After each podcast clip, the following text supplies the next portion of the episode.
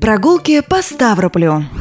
Много написано и рассказано лермонтоведами о пребывании поэта на Кавказе. Особое место в их исследованиях отведено Пятигорску, представленному в знаменитом романе «Герой нашего времени». Здесь Лермонтов бывал еще ребенком, здесь провел свои последние дни в домике под камышовой крышей и здесь в последний раз взял в руки пистолет, чтобы навсегда остаться у подножия Машука. Но абсолютно незаслуженно обойден пристальным вниманием исследователей Ставрополь, где Лермонтов бывал многократно, где подолгу жил и творил. И проходя по улицам Краевого торгового центра мы даже не догадываемся, что когда-то здесь вот так же гулял великий русский поэт. В Ставрополе он провел гораздо больше времени, чем в Пятигорске и Кисловодске вместе взятых. Лермонтов останавливался здесь не менее 15 раз, жил по нескольку месяцев, работал над стихами и прозой, лечился от простуды и общался с декабристами. Нет на Кавказе другого города, где бы поэт бывал так часто. Этот рассказ о местах и событиях, тесно связывающих Лермонтова с городом Креста. Лермонтовский дуб. В доме номер 187 по Первой Воробьевской улице, ныне носящей имя Дзержинского, стоял дом Щербаковой, где останавливался поэт.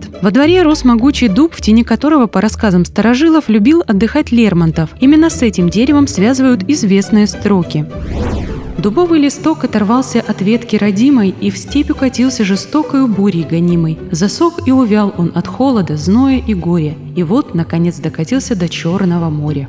В середине 70-х годов, отжив отведенный срок, 700-летний дуб рухнул. Спилы его хранятся в музее-заповеднике, а сам Лермонтовский дуб по-прежнему лежит в глубине двора, где он рос.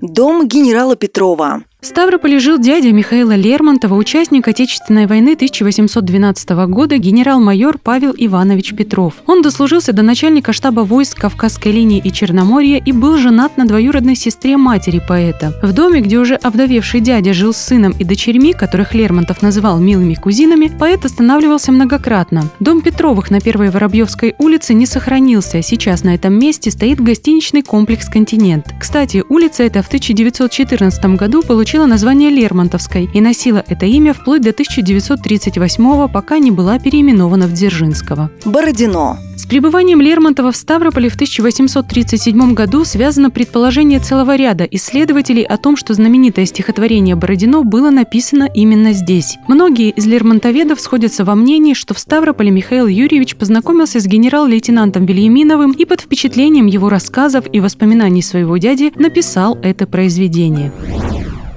Скажи-ка, дядя, ведь недаром Москва, спаленная пожаром, французу отдана. Ведь были ж схватки боевые, да говорят еще какие. Недаром помнит вся Россия про день Бородина. В книге «Лермонтов на Кавказе» Попов пишет, что в окончательной редакции поэт отправил Бородино в Петербург издателю «Современника» с одним из фельдъегерей при содействии своего дядюшки. В журнале стихотворение было опубликовано в мае того же 1837 года.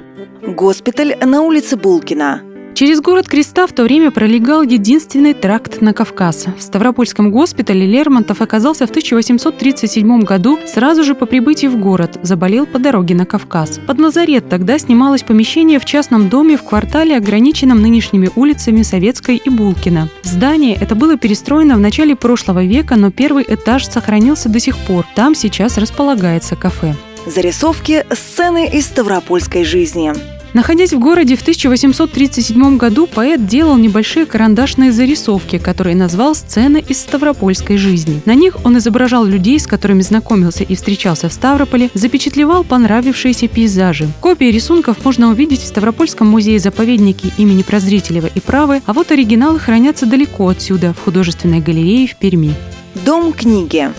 На месте современного дома книги когда-то стоял дом генерала Вильяминова, командующего войсками Кавказской линии и Черноморья. Среди лермонтовских мест в Ставрополе это имеет очень важное значение. В прежнем здании, построенном по проекту архитекторов братьев Бернардаци, поэт проводил много времени. Гостиница Найтаки. При Лермонтове гостиница «Москва» была единственной в Ставрополе, но все называли ее Найтаковской, поскольку держал ее греческий предприниматель Петр Найтаки. Она располагалась на Большой Черкасской улице, которая позже была переименована в Николаевский проспект, а сейчас носит имя Карла Маркса. Это здание служило не просто гостиницей, в народе ее еще именовали офицерским клубом, в нем устраивались выступления. Здесь поэт встречался и проводил время с друзьями.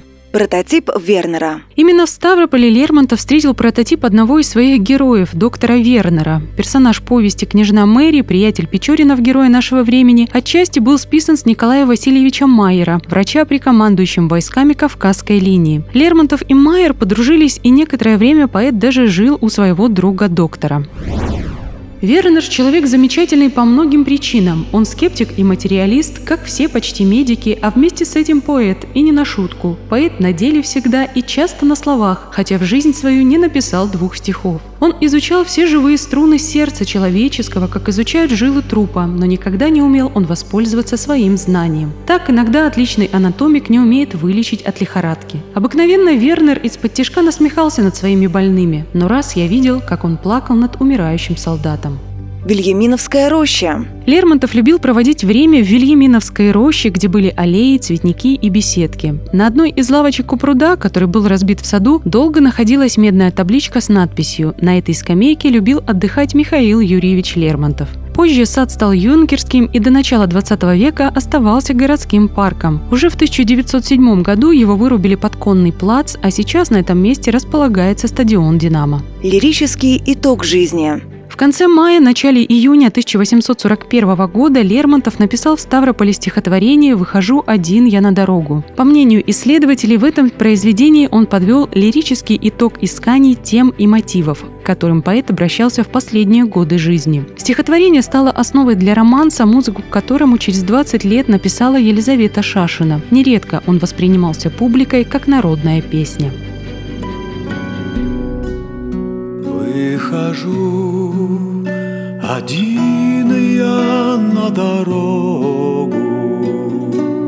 Сквозь туман кремнистый путь блестит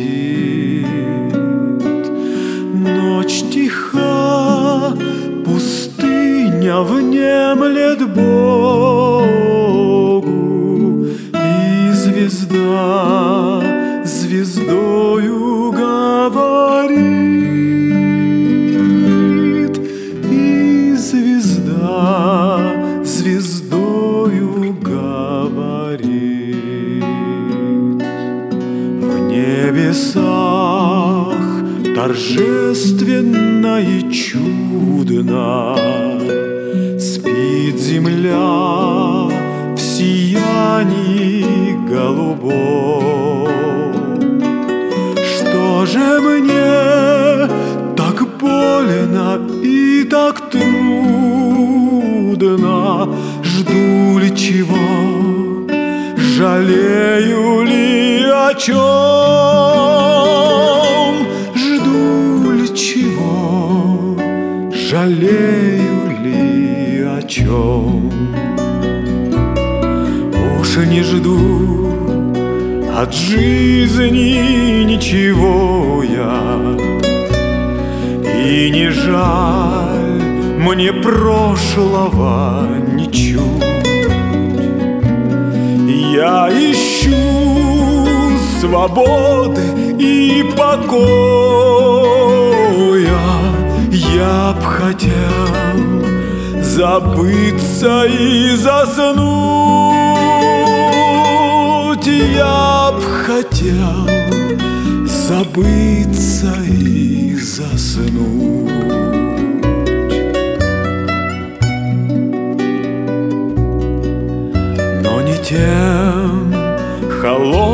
Сном могилы. Я б желал навеки так заснуть, Чтоб в груди дремали жизни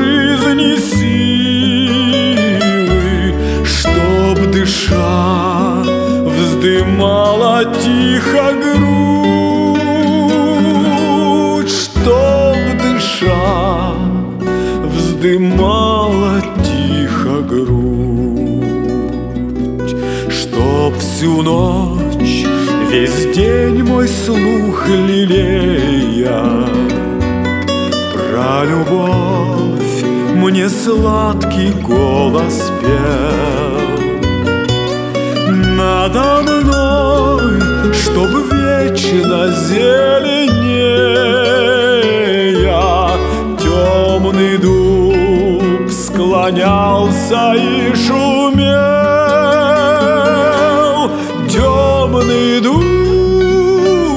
склонялся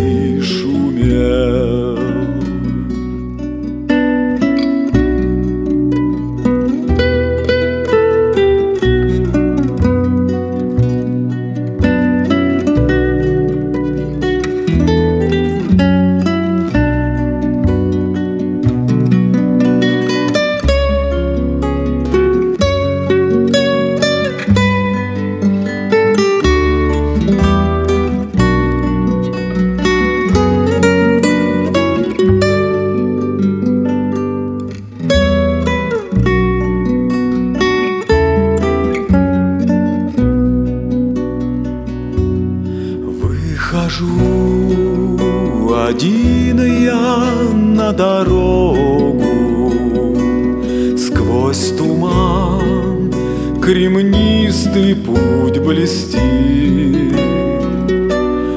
Ночь тиха, пустыня внемлет Богу И звезда звездою